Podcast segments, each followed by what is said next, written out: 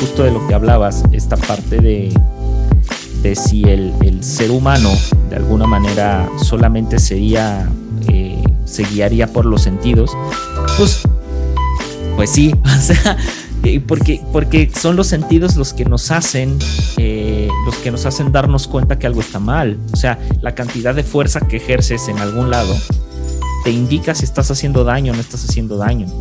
Lo, lo, lo, lo, que no sucede, por ejemplo, con las emociones o lo que no sucede con los actos emotivos, digámoslo así.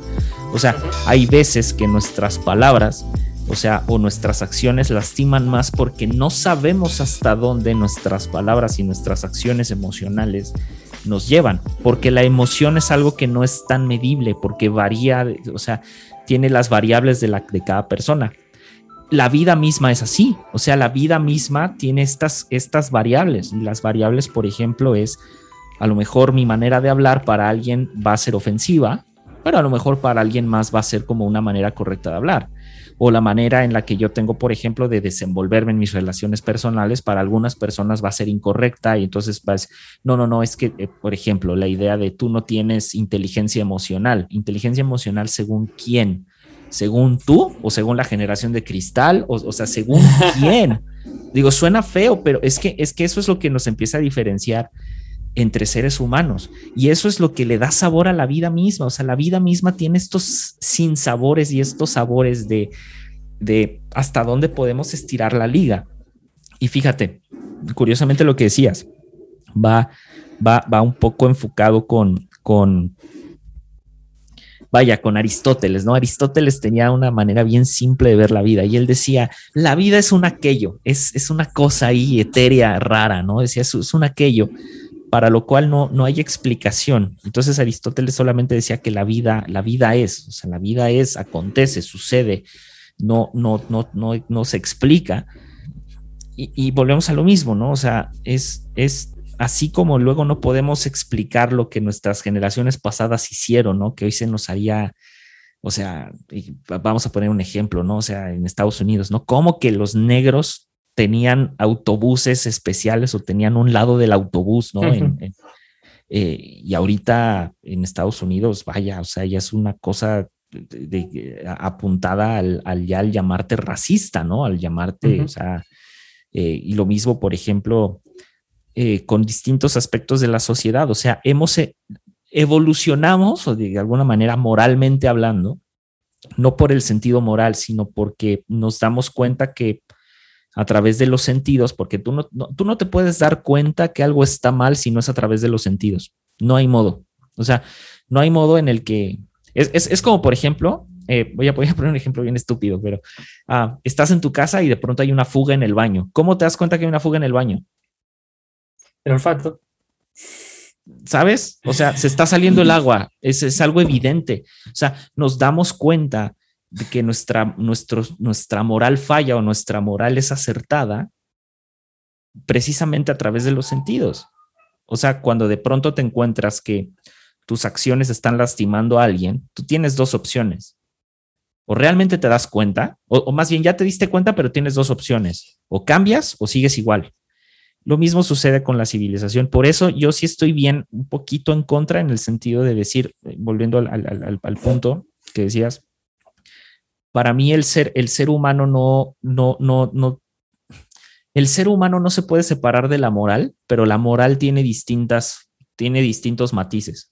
O sea, lo que es correcto para ti no necesariamente tiene que ser correcto para mí, pero tampoco significa que sea incorrecto. O sea, tú tienes un, por ejemplo, los cristianos, vamos a poner a los cristianos de ejemplo, perdón, amigos cristianos, nos van a odiar. Qué mal ejemplo. Eh. Mal, qué mal ejemplo además. No, no, no. Pero por ejemplo, o sea, las distintas religiones, por el cristianismo y todo el rollo, o sea, la, idea de la virginidad, por ejemplo, o sea, es, es, es un ideal de pureza, ¿no? Ese es un ideal de, de, de vaya, se le ha puesto un, un estandarte muy alto, un estándar muy alto a la cuestión de la virginidad.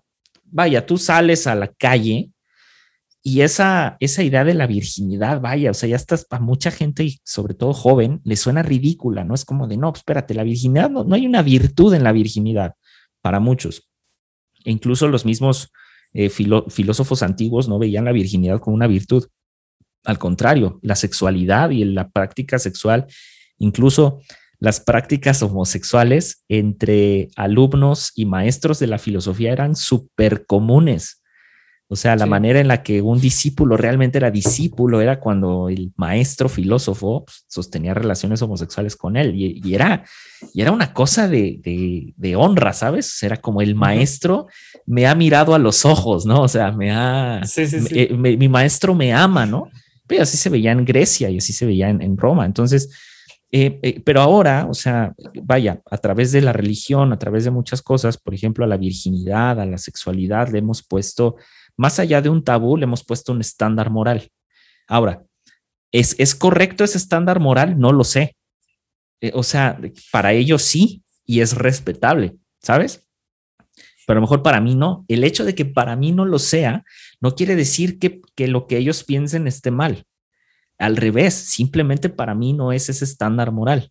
Por eso los estándares morales son tan variables, son, sí, sí, son, son variables de la vida misma, ¿no? O sea, ah, y, creo que la vida misma, moralmente hablando, es eso, es esta serie de variables que van modificando y van determinando la manera en la que nos conducimos en la vida. O sea, por ejemplo, y en los abogados es muy común el uso de la, pues de la, de la manipulación, o sea, la manipulación en los abogados a través de la labia, ¡puf! Pues es algo que se da, es pan diario. Son terribles los abogados. Somos un asco. este, y, me lleva precisamente a, la parte de Aristóteles, ¿no? O sea, pues la, vida es esto que acontece, la vida es, la vida no, no, no a lo mejor necesariamente requiere de una explicación. Y, citando a Schopenhauer otra vez, pues ahí es donde están, ¿no? Las contradicciones de la vida, ¿no? O sea, las contradicciones, los temores, los errores, pues es lo que le da comedia a la vida. Ah, y es curioso porque a lo mejor esto va, va, a sonar muy de la escuela cínica, pero a veces entre, entre más cínica veamos la vida, o sea, creo yo, y sobre todo nuestras decisiones, con este cinismo en, en el sentido de, y citando un poco a los cristianos en cuanto a la parte de la gracia, ¿no? O sea, eh, la parte de, de, de, la gracia de, para nuestras vidas o para el sentido de la vida, pues es prácticamente esta, esta idea de que Dios a través del sacrificio de Jesús ha pagado por todos tus pecados, ¿no? Los presentes, pasados y futuros, como lo quieran ver. Pero la idea de la gracia es este recomenzar, o sea, es la idea también de las misericordias de Dios son nuevas cada mañana y todos estos versículos que de alguna manera sostienen el ideal de los nuevos comienzos en Dios. Em, pues de alguna manera la escuela, e, e, eso es cinismo, o sea, de alguna manera es sabes, es, es, es, pues la vida es eso. O sea, te equivocaste en lo que sea que te hayas equivocado, dale tiempo y, y después te vas a estar riendo de esto. O sea, dale, dale tiempo y el tiempo que necesitas. Hay gente que necesita dos días, se sacude el polvo y, y sigue adelante. O sea, la vida es eso. O sea, la vida es el cúmulo de, para mí por lo menos, de aciertos y de errores. ¿Cuántas veces te vas a equivocar? ¿Cuánto tiempo quieres vivir? O sea, el que no se equivoca no va a vivir, lo dijimos en el episodio de la muerte. Cáguenla. o sea, quieren que cáguenla, quieren vivir, cáguenla. Y, vaya, me lleva a, esto me lleva a, a Espinosa. Ay, tocaste a mí. Eh, a mi amado Espinosa. A, tu amado Espinosa. Yo sé, amigo, yo sé, yo sé, yo sé, yo sé por dónde, por dónde. Y, Espinosa y Derrida, porque los dos son. Antes, antes de irme a Diógenes, a la, porque Diógenes, ah, Dios mío. Sabía, sabía que iba por ahí. Sí, Diógenes es una joya. Pero mira, Espinosa dice, ¿no? O sea, la vida es un afán que perdura, es, es, el afán de perdurar para siempre. Es esta idea de la eternidad, esta idea de la inmortalidad. ¿Por qué queremos ser inmortales? O sea, ¿cuál es, ¿cuál es este afán de perdurar para siempre? No sé qué piensas, amigo. Ay, Espinosa. Justo pensaba mientras hablabas que, hay un factor que no estuvimos tocando que tiene que ver con todo lo que, con todo lo que te estoy diciendo. Es que lo que nos caracteriza en la definición de, la vida es el otro. Eh, Uf. Que eso es, fundamental para entender eh, el ser humano y cómo entendemos el sentido de la vida o la vida. Y mencionaste también a otro que quiero mucho, que es Derrida, el grande constructor, que él, habla de la disolución del otro. ¿Y cómo nos podemos mover? Vos decías antes, quizá la necesidad de la moral de un lado, por otro lado, la necesidad de, las emociones tienen su, particularidad y bueno, etc. Pero para justificar eh, las, acciones que hacemos, si lo hacemos en base de nuestra necesidad, que es lo que pasa en general, ¿no? O sea, no sé, yo quiero, vamos a poner un ejemplo bizarro, burdo, por ejemplo, una persona va a un boliche, a, una fiesta, a un bar, empieza a bailar y se quiere, un hombre, por ejemplo, quiere eh, invitar a una chica y la chica no acepta, entonces el hombre usa artilugios y mentiras para, eh, como se dice en Argentina, levantarse a la chica y sacarla a bailar o sacarla, llevársela a su casa o ir con ella a su casa, etc. El otro se disuelve, diría Derrida, en esa joda, el otro se disuelve en función de mi necesidad.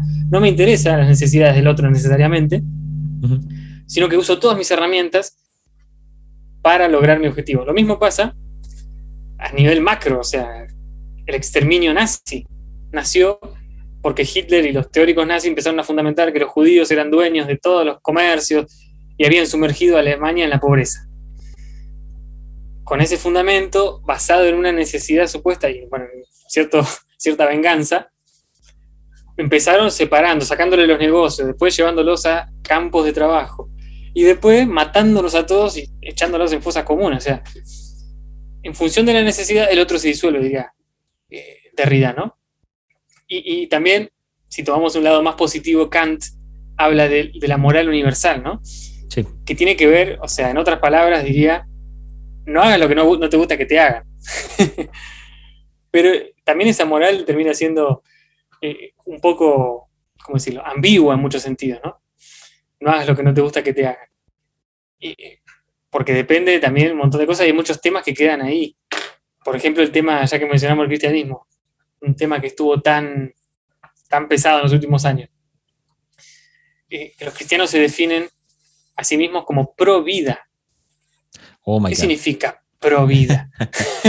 claro. ¿Qué carajo significa pro vida? O sea, solamente estar en contra de la suspensión del embarazo. Eh, también es, otro tema. Pero si querés repetirme la pregunta y la guío, parece. No, o, sea, vaya, la, propuesta espinosa, ¿no? O sea, de, la, vida es el afán de perdurar para siempre. O sea, ¿por qué? Y volvemos a lo mismo, ¿por qué queremos, según los, los estos eh, los tres monoteísmos más grandes. ¿Por qué? ¿Cuál es la idea de perdurar para siempre? O sea, ¿por qué? Lo hablábamos en la muerte, ¿no? La, muerte es ponerle punto fin a la existencia, es el, fin de la vida, ya, ya no eres, fuiste. Pero Espinosa dice, la, vida es este afán, ¿no? Y, mira, y, no solo Espinosa, o sea, Derrida, que son tus dos, tus dos amados este, que el, el, Derrida también dice, vivir es sobrevivir, o sea, es, no hay vida ni muerte, sino la demora del final. O sea, vivir es la, es la demora del final. Y por otro lado, ¿sabes? Que depresivo, súper depresivo, pero tiene razón. O sea, Derrida y Espinosa. Espinosa en el, en el dilema de la vida es el afán de perdurar para siempre. Y luego Derrida, la vida es la demora del final.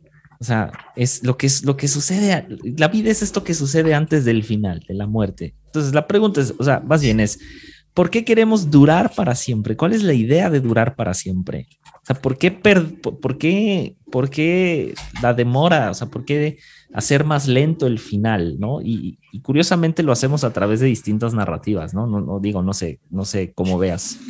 Sí, yo creo que tenemos como la necesidad de grandeza muy grande. Y, y muchos hablan, Nietzsche también habla de, la importancia de la voluntad, Schopenhauer también.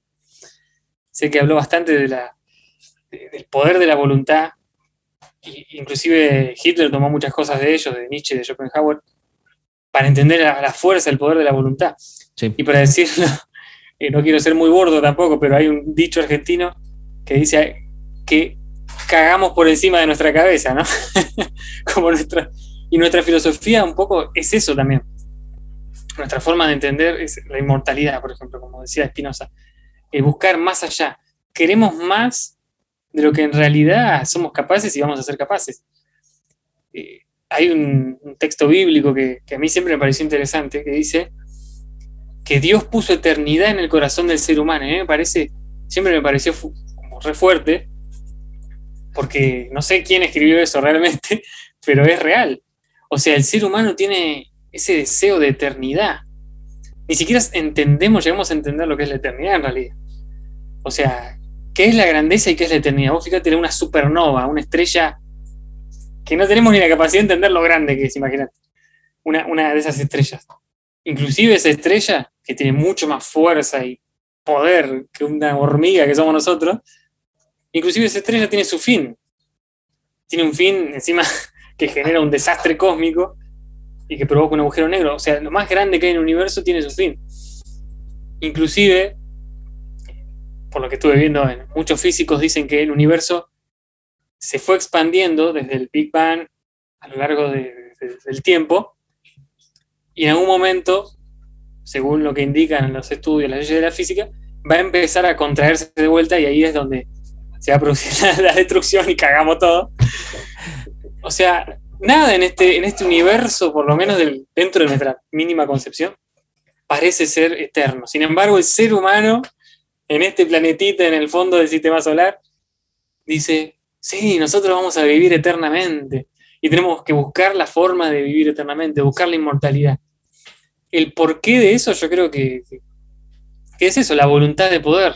Hay un texto eh, y creo que todos entramos en eso, ¿no? No, es que digo los seres humanos, todos queremos vivir. Pero hay un texto de un decano, como un director de la Facultad de Buenos Aires, de la Universidad de Buenos Aires, que hizo un texto que es hermoso, que se llama La utilidad de conocer. Y dice que, en una frase dice que si nosotros podemos acumular conocimiento, eh, conocer filosofía, ciencias, literatura, el objetivo de todo eso es que acumulamos en una sola vida, una vida de, no sé, 80, 90, y estoy siendo generoso, años, acumulamos, podemos acumular en una vida la experiencia de toda la humanidad, en un sentido, ¿no? Podemos acumular en una sola vida, en una sola tramo de vida, las experiencias y de alguna manera vivir por los ojos de otros, o sea, lo que escribió Borges, podemos vivir por sus ojos, sus experiencias, sus conocimientos, sus emociones, eh, por los ojos de Nietzsche podemos leer, por, lo que él escribió, parte de lo que él vivió, su vida. Entonces la vida se va de alguna manera reencarnando filosóficamente, como, como parecido a lo que decían los budistas, ¿no? de, que la vida había que acumular, o lo que decía también Pitágoras, en la transmutación de las almas, hay que acumular conocimiento para, para la siguiente vida, porque el alma es lo que sigue.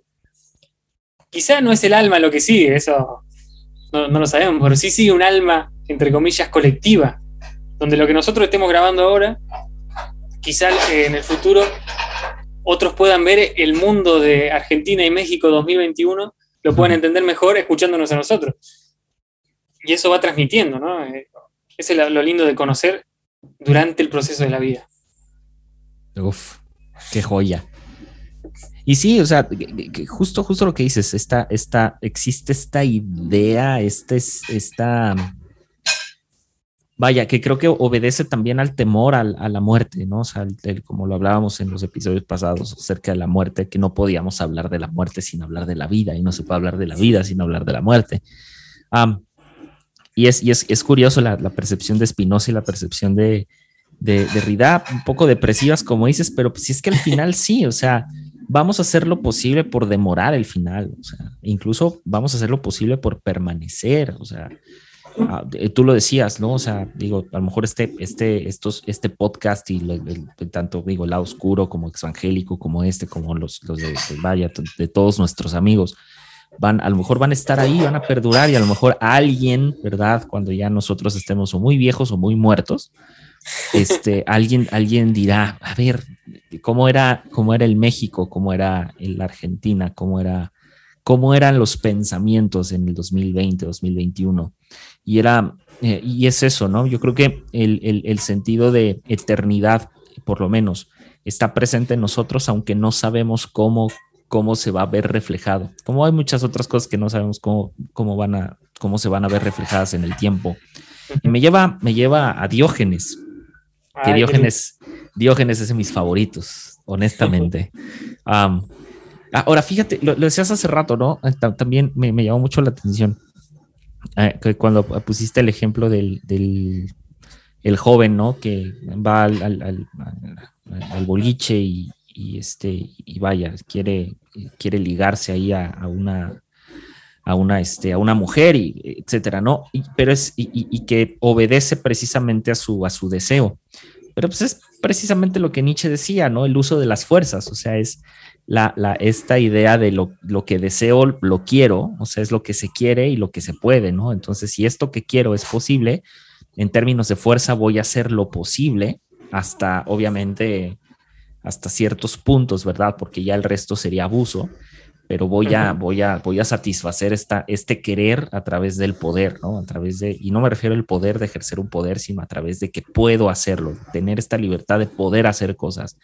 Ya el sentido moral para Nietzsche ese es otro tema, pero eh, viene Diógenes y Diógenes me, me, parece bien interesante porque él, Diógenes y toda la escuela cínica, ¿no? Con Antístenes y todos estos filósofos que empezaron a armar la escuela cínica, que es una cosa muy bella, pero a la vez muy horrible.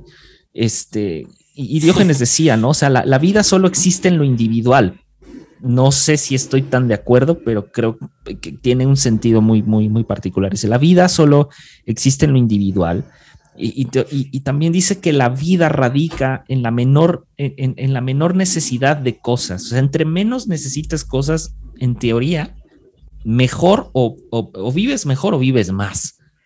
Y luego dice, que eh, eh, le, da un, punto al sentido de la vida eh, muy, muy padre, porque es decir, o sea, optar por lo natural e independizarnos de los lujos. O sea, entre menos lujoso vivas, entre menos lujos tengas, mejor vives o, o tienes una mejor vida.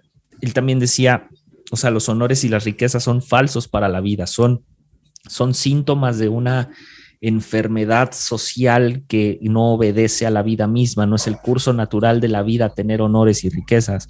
Y luego dice, ¿no? O sea, eh, eh, la, vida radica también en renunciar a lo convencional, en renunciar a la tradición, en renunciar al pensamiento común, sino que hay que liberar los deseos, razón por la cual, y si a alguno le interesa estudiar a Diógenes, hay una parte de la historia donde Diógenes empieza a masturbar en la calle.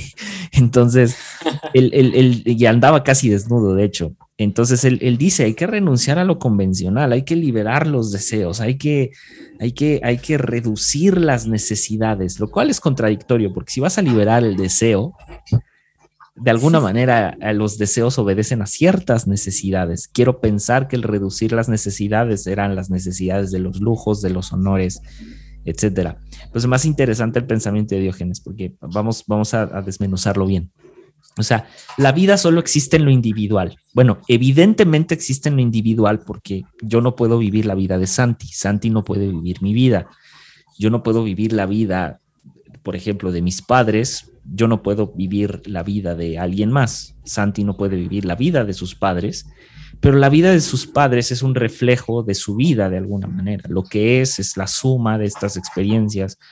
La, su vida, de alguna manera, está impactada por, por, por, el, por el colectivo. Ahora, el colectivo no son todos, porque también existe esta idea de que el colectivo social, evidentemente, sí son todas las personas, pero el, el, círculo en el que nos desarrollamos o en el que transcurre la vida es un círculo más pequeño.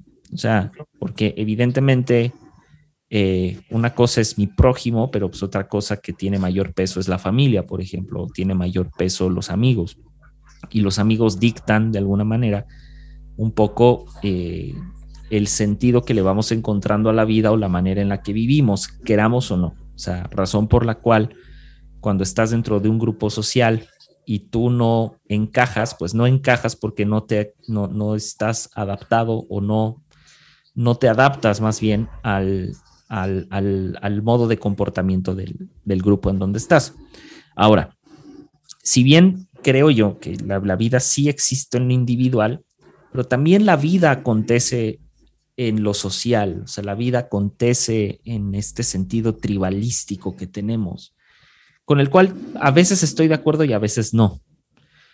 eh, y, mis razones por las que a veces no estoy de acuerdo en el sentido de que necesariamente somos seres tribales es porque eh, si fuera así, no existirían, que aunque sé que son pocos, pero no existirían los ermitaños, por ejemplo. O sea, porque quieran o no, ermitaños sí existen.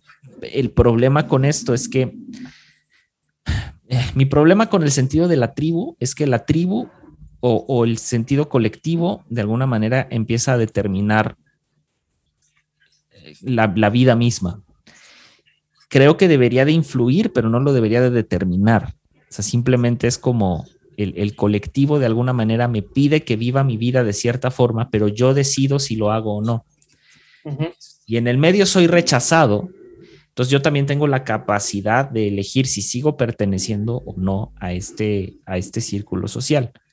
Ahora, amigos, no les estoy diciendo que se vuelvan ermitaños, simplemente les estoy diciendo que mi problema un poco con la tribu es que la idea de ser, de ser seres tribalísticos no viene propiamente del ser humano en sociedad. O sea, el ser humano en sociedad es una cosa y su tribu es otra. O sea, porque la idea de las tribus, hay que, hay que, hay, que ser honestos con esto, y ahorita no, no sé qué pienses, Santi, pero es que la idea de la tribu proviene de las pequeñas tribus que se formaban en, en, en, vaya, en los muy ayeres, o sea, y eran pequeñas tribus que no necesariamente eran tribus de un millón de personas. O sea, ahorita nuestro sentido tribalístico está enfocado en, una, en un conglomerado social más grande del que podemos soportar. Cuando, ¿Sabes? Cuando nuestra tribu deberían de ser el, aproximado a las personas que socialmente somos capaces de soportar, que vienen siendo, pues es un número súper reducido. no soporto a nadie, pero... por dos, ¿no? O sea, pero bueno, es otro tema. No, pero eh, eso es a lo que voy, o sea, ahora, conforme a Diógenes, no sé, no sé, no sé qué pienses, o sea, ¿la vida solo existe en lo individual, sí o no?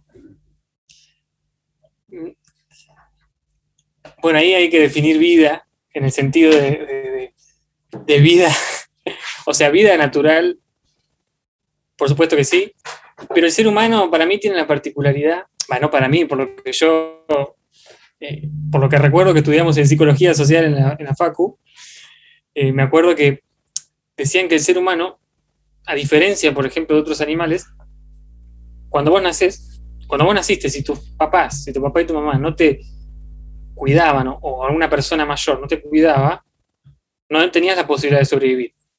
Necesitabas sí o sí que alguien te ayude, pero no ibas ahí a decir, uh, sí, bueno, voy a ver si me consigo un, pedazo, un tomate por ahí para comer, porque no tengo. No. no, porque no, no, tenés, no tenés esa capacidad, ningún ser humano tiene esa capacidad cuando nace. Necesitamos que otro nos alimente, que otro nos cuide, que otro nos proteja, hasta que nos desarrollamos. Como por ahí los pollitos o los pájaros. Entonces necesitamos sí o sí de eso. Es más, necesitamos, los seres humanos que no crecen, por eso la, historia de Mowgli en el libro de la selva es ficticia 100% porque no, él, podía hablar, eh, relacionarse con una persona cara a cara, cosa que si vos no sos criado por otro ser humano, no aprendés eso, eh, como pasa con, el autismo, ¿no? A mirar a una persona en la cara, a poder conectarte con esa persona cara a cara, a poder transmitir lenguajes y aprender y aprender lenguajes del otro. Eso es lo que nos hace seres sociales. Porque el lenguaje no es solamente el idioma español o el idioma inglés o árabe, no, es todos los gestos, las cuestiones de la estética, de lo que nos rodea. Entonces, yo creo que sí eh, necesitamos, para ser seres sociales, necesitamos del otro, si no, porque inclusive muchos ermitaños que se fueron a las, montañas, se fueron, se alejaron de la, sociedad, ya estaban siendo constructos sociales. La sociedad llegaba ahí donde estaban ellos, eh, porque no pueden escapar, es algo que te atraviesa, no es algo que, simplemente te llega. Como vos decías, hoy por hoy, nuestra tribu es muy grande. O sea, yo estoy hablando con vos que estás en Guadalajara y yo estoy acá en Buenos Aires. Eh, o sea, no sé cuántos kilómetros son, pero no, estamos en el mismo pueblo, digamos. Claro. Y sin embargo, nuestras tribus se, siguen agrandando y se sigue globalizando todo. Y no sé si eh, de alguna manera estamos capacitados emocional y mentalmente para tanto, ¿no? Por eso, si bien el ser humano, eh, yo creo que cada vez es mejor, que también es debatible, ¿no? Pero si lo comparamos con, con los caníbales o, no sé, cientos de años atrás, todas las cosas que pasaban, creo que un poco fuimos mejorando también por, porque fuimos aprendiendo. Pero vos usaste una palabra hace un ratito, y es qué determina, qué determina eh, si hay vida social o no hay vida social, y qué determina el rumbo de la, de la producción y reproducción de esa vida social. Hace poco tuve que leer en la universidad a Antonio Gramsci y a Marx, por supuesto, que ya Marx me tiene harto, pero lo tengo que leer. Pobre Marx. Pero Marx habla, viste, de esto de la, la estructura y la superestructura. Dice, bueno, la estructura económica, o sea, todo lo que define nuestra vida, nuestro, nuestro trabajo, cómo nos relacionamos laboralmente, que ya lo hablamos en este podcast, define la superestructura, o sea, lo, lo jurídico, lo social, lo político, lo cultural, eh, todo lo que pasa en las relaciones humanas está definido por lo económico. Pero Gramsci le da una vuelta y dice, ¿no será en realidad que es al revés? Que la superestructura, o sea, lo cultural, lo social, define también lo económico y define la producción de la vida, define lo que pasa en las dos cosas, o quizá es una... Tanto lo económico determina lo social como lo social a lo económico. Porque estamos atravesados, o sea, el ser social es, ser, un ser económico. O sea, la vida es una vida económica, por más que suene frío, ¿no? Porque nosotros relacionamos la economía con, los números o lo, que sea, o con la guita. Pero el ser humano necesita, ponele, yo tengo, Argentina tiene, no sé, maíz, trigo. México, no sé, ¿qué tienen allá para, vender? maíz y para aventar para arriba. bueno, vos tenés, eh, me das 50 kilos de maíz, yo te doy 50 kilos de trigo y así vamos comerciando. Lo que vos te falta es lo que el otro necesita, supuestamente, la división del trabajo. Sí. O sea que el ser humano es un ser también que necesita de otras sociedades para, para comerciar. Eso fue generando también eh, las sociedades de hoy y la globalización, ¿no? Pero para no irme demasiado por las ramas, ¿no? Eh, yo creo que lo que determina mucho nuestra vida es lo que nos influencia la cultura más que lo que influencia nuestro, nuestro estado económico, por así decirlo. Pero respondiendo a tu pregunta, sí, estamos definidos si somos vida social, por así decirlo.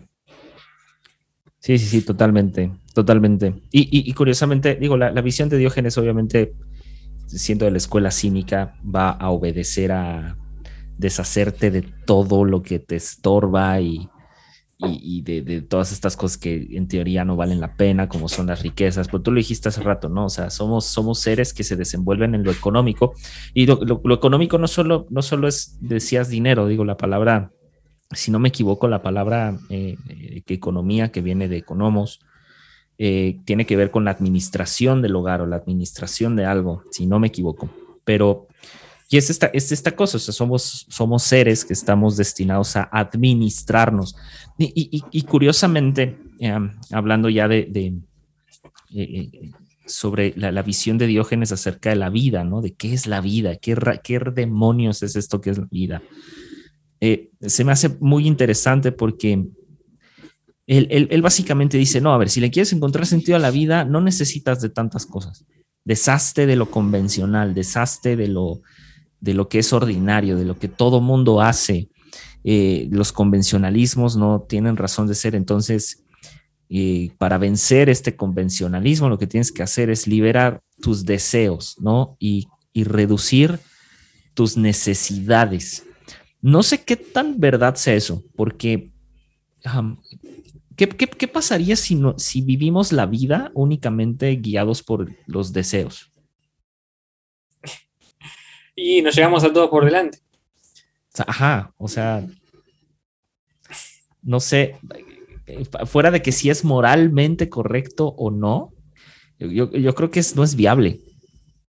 O sea, porque el día que yo tenga el deseo de matar a alguien, o sea, ¿qué va a pasar? Si solamente llevo mi vida solamente por los deseos. ¿Y, qué pasa? Ajá, dale, dale. No, digo, ¿qué pasa si, si mi deseo es ser amado por otra persona? ¿Cómo logro eso?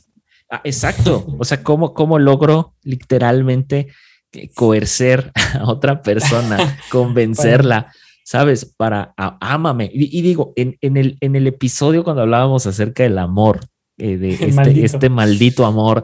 O sea, hablábamos de eso, o sea, hablábamos de esta parte, o sea, lo, que a veces nos toca hacer con tal de convencer a alguien para que esté a nuestro lado. Lo que ahora lo que tenemos que hacer, por ejemplo, para vivir la vida y el dilema de la vida que soñamos. ¿Qué, qué, la vida que soñamos, ¿cuál es la vida que sueñas, por ejemplo? O sea, y depende de qué sueñes, por ejemplo, pues hay gente que la vida que sueña es una vida de millones de dólares y la vida de las Kardashians casi, casi. Y, es qué tengo que hacer, ¿no? O sea, y, así nos vamos con, con, con, la parte de la vida. O sea, si solamente fuera el, el, liberar los deseos, el decir sí, literal, date, ¿no? O sea, que curiosamente todo esto siempre lo enfocamos en el sentido sexual. Ahí yo creo que... hay un problema eh, psicológico que Hay un problema psicológico bien grande ahí. Creo que Freud tenía razón de que... todo es sexual.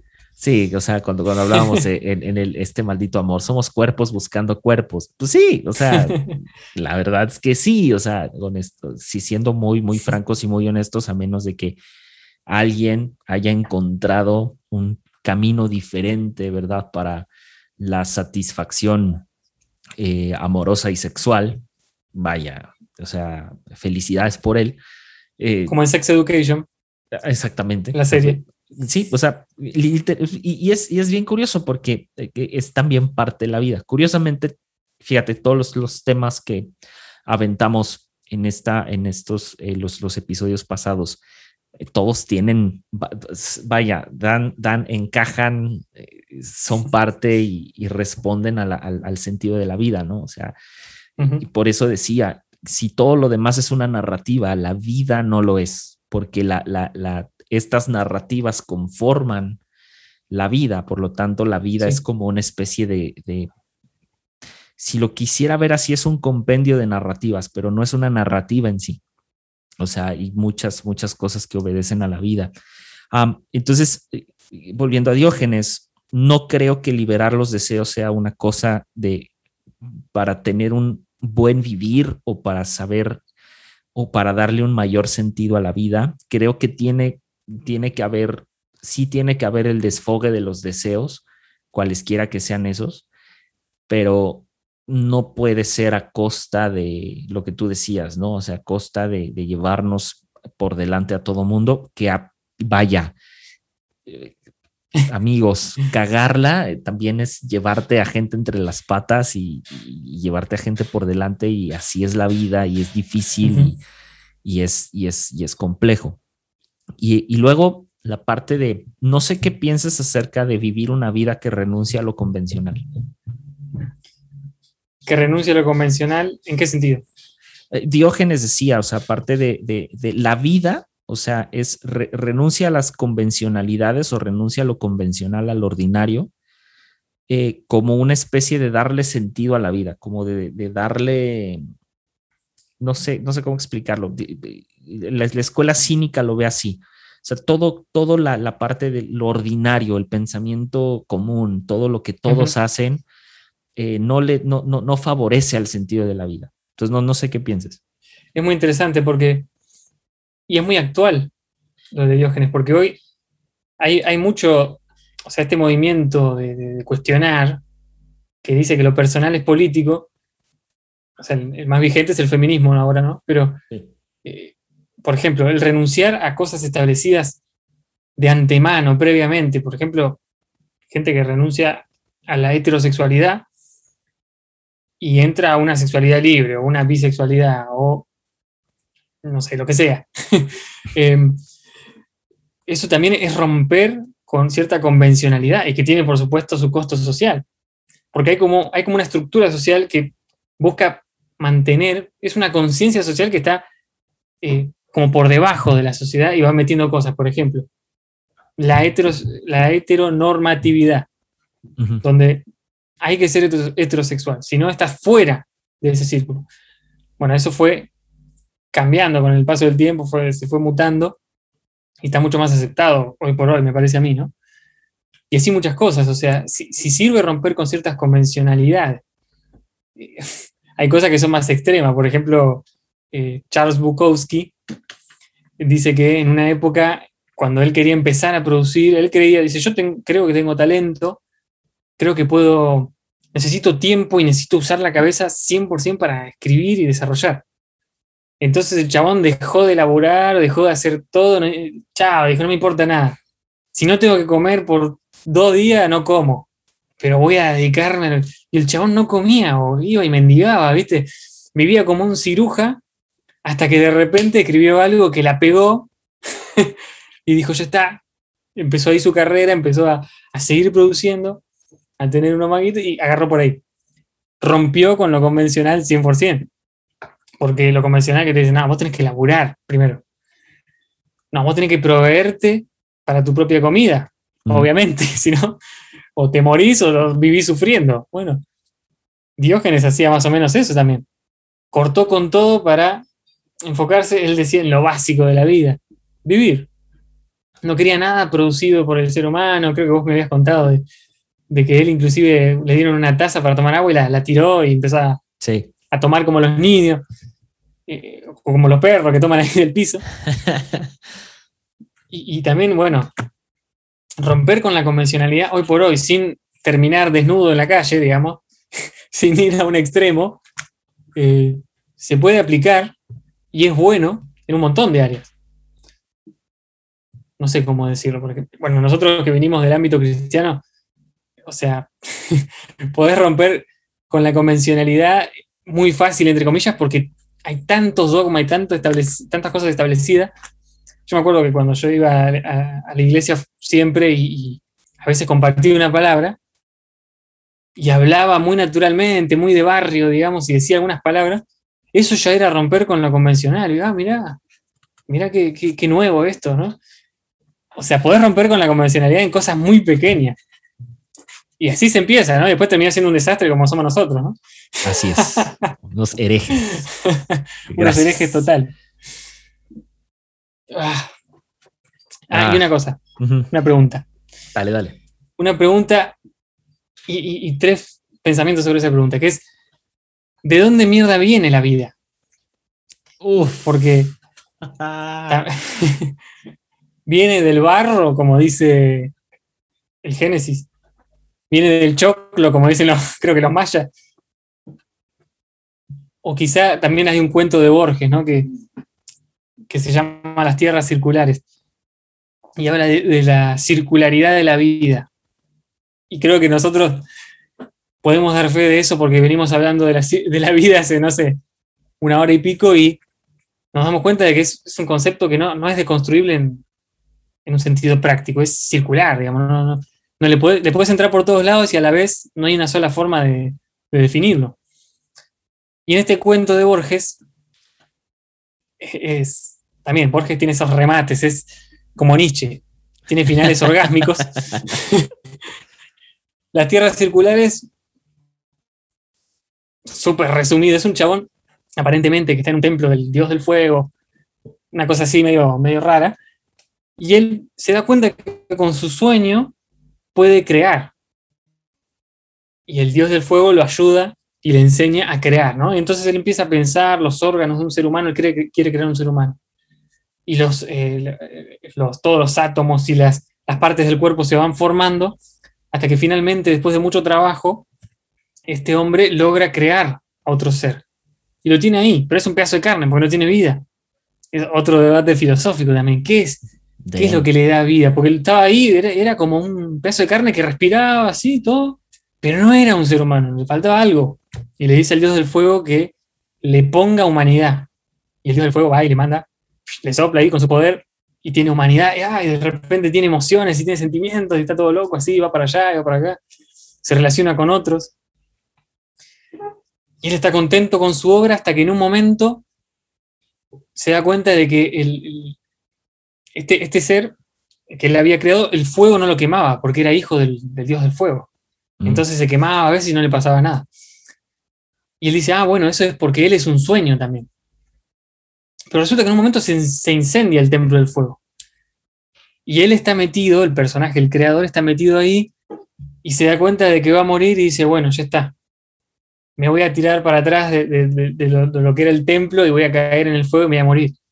Y cuando cae, se tira finalmente, cae en el fuego y se da cuenta de que no se prende fuego. Lo que termina diciendo Borges es que él también era producto del sueño de otro.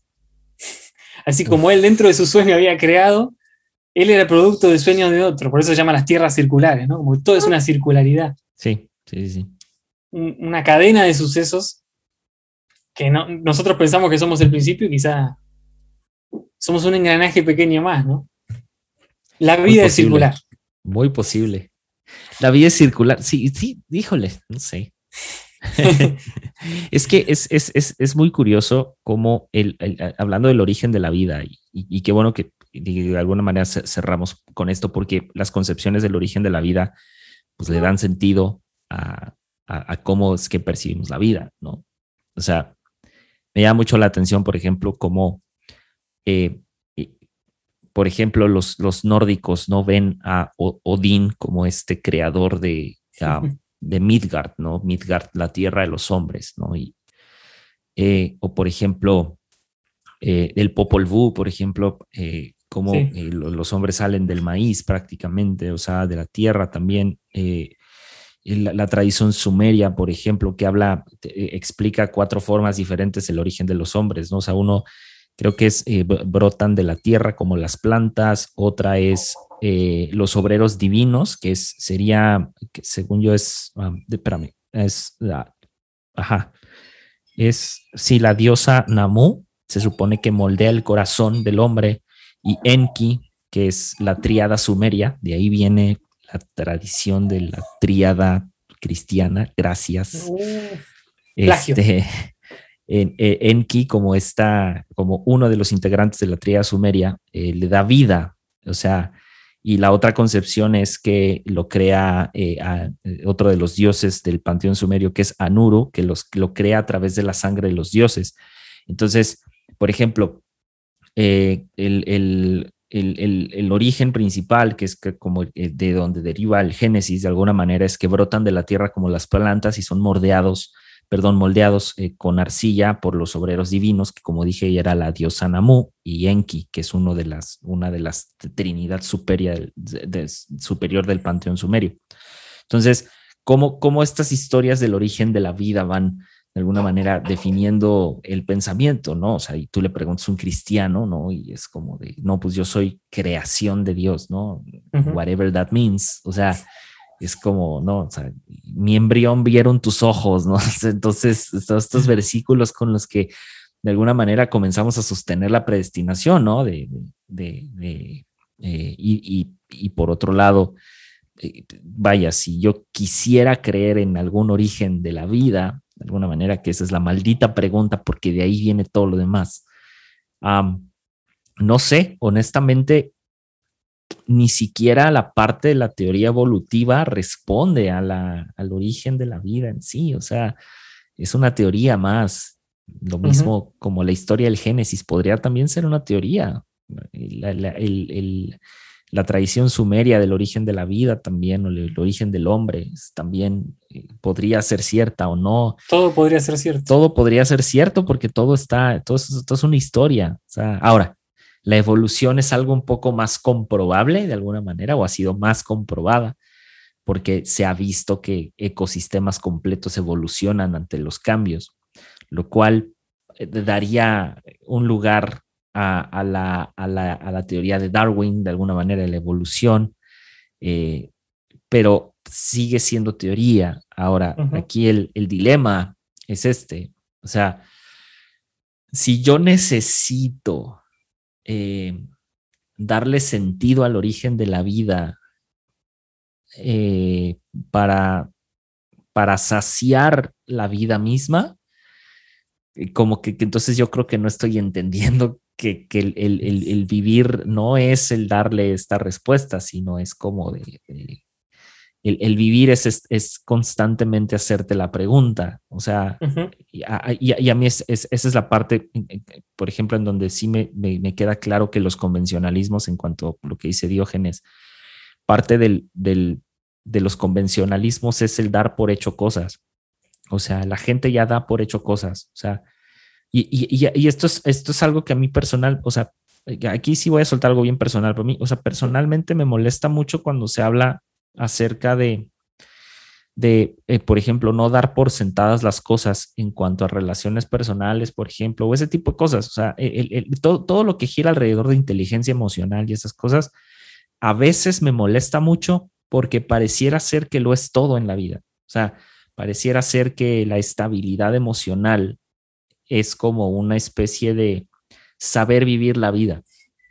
Vaya, y tiene que ver, no estoy diciendo que esté mal, tiene que ver. Pero es una manera. Pero es una manera. Y volvemos a lo mismo, el querer darle este amplio sentido de la inteligencia emocional para vivir una buena vida como un eje central, se me hace reducir la vida al, a algo meramente emocional.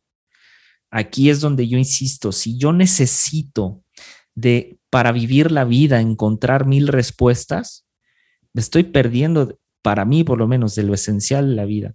O sea, vaya, ¿qué, qué más da el origen de la vida? O sea, eres, somos personas que por mucho vamos a vivir 100 años, vamos a ser optimistas, ¿no? Eh, vaya, te digo, mi bisabuela vivió 110, 115 años, una cosa así. Wow. Pero eh, a lo que voy es, si yo necesito eh, darle una constante respuesta a mi manera de vivir o a, a la forma de vivir, pues me estoy perdiendo de lo más esencial, porque lo único que voy a estar haciendo es querer encontrar respuestas a algo que a lo mejor no tiene respuesta. Y lo dijimos en el episodio de la muerte. O sea, vaya, eh, para morir, para morir tranquilos de alguna manera, pues hay que saber vivir, ¿no? Y yo creo que saber vivir es eh, salte de lo convencional. O sea, hazte estas preguntas. Eh, lo, decíamos al inicio del episodio. O sea, filosofar no es una cosa compleja, filosofar es esto.